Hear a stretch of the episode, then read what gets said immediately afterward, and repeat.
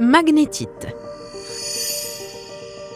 Je suis l'un des rares minéraux naturellement magnétisés et on raconte que mon nom vient de la Magnésie, une région dans l'ancienne Macédoine, où un berger nommé Manis a trouvé mon magnétisme lorsque les clous de ses chaussures se sont pris dans mon rocher.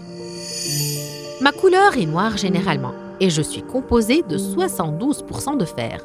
Je suis le minerai de fer le plus important avant l'hématite. On me trouve sous la forme de petits cristaux généralement octaédriques dans les roches innées et volcaniques, ainsi que dans les sables et les rivages de la mer. Les anciens me connaissent depuis le premier millénaire avant Jésus-Christ.